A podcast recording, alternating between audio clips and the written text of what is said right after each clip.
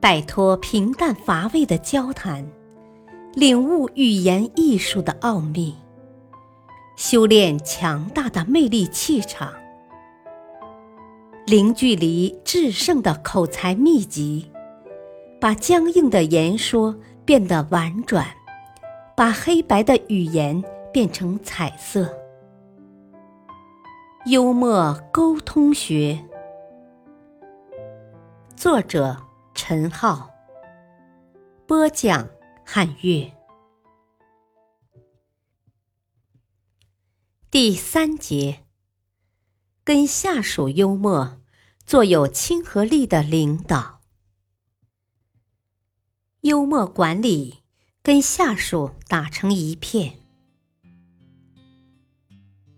幽默心得：与古板严肃的主管相比。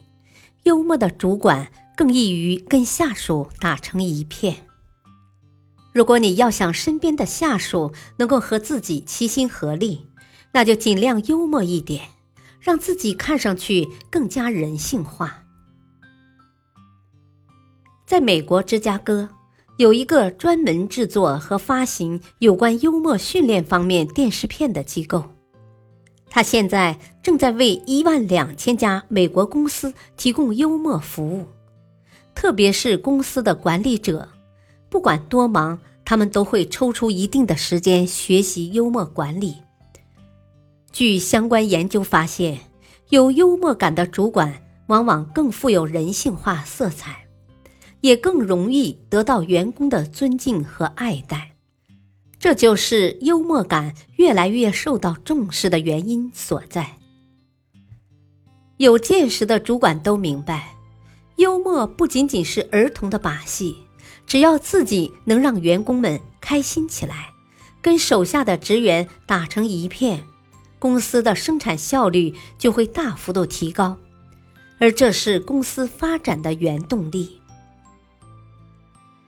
公司有一个职员经常迟到，主管把这个职员找来，面带笑容地对他说：“你经常迟到，应该都是闹钟的问题，所以我打算给你定制一个人性化的闹钟。”人性化的闹钟，职员听了有些费解，不知道一个闹钟怎样会有人性化。好吧。我给你具体解释一下。主管对职员眨了一下眼睛，轻松地说：“他先闹铃，你要是不醒，他就鸣笛；再不醒，他就敲锣；再不醒，就发出爆炸声；还是无效，他就对你喷水。假如这些都叫不醒你，那他就会自动打电话给我，帮你请假。”遇到经常迟到的员工，绝大多数管理者都会给予严厉的批评，而且一次比一次严厉，甚至下达最后的通缉令：再迟到，明天就不要来了。当然，在进行管理的过程中，批评与责备是不可或缺的，但在某些场合，指责和批评很难取得好的管理效果。正因为如此，这位主管通过幽默的方式侧面给予批评，通过满面的笑容来进行管理。这不仅淡化了批评与责备的意味，保全了对方的自尊，并且达到了管理的目的。从另一方面来说，这种管理往往更容易打动员工，让他自觉、自省，并积极改掉自身的毛病。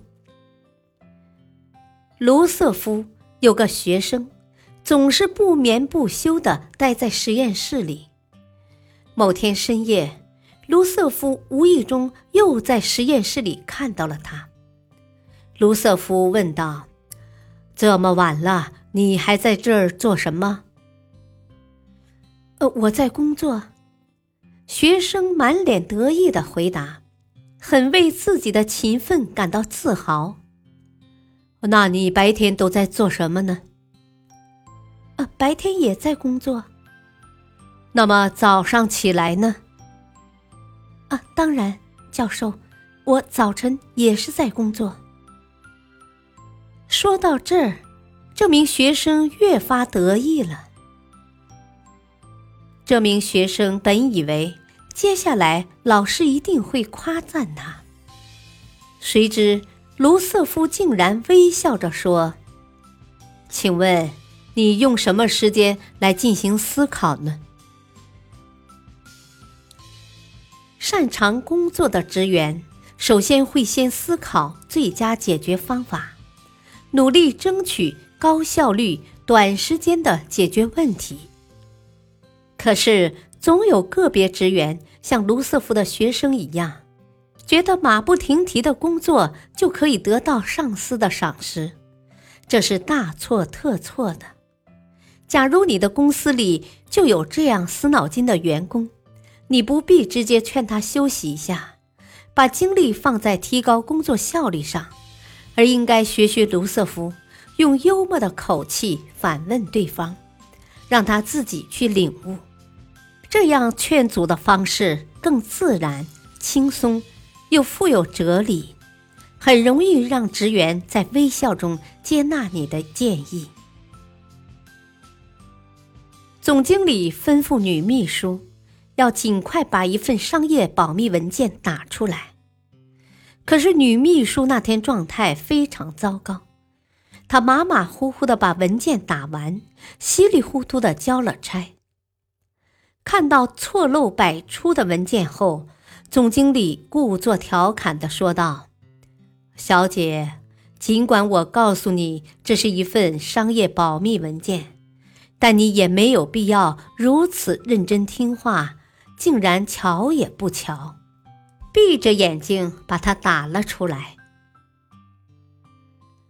任谁都听得出，总经理说的是一句反话。从字面上看，他好像在夸赞女秘书打字技术高超，可实质上他是暗示文件打得太差。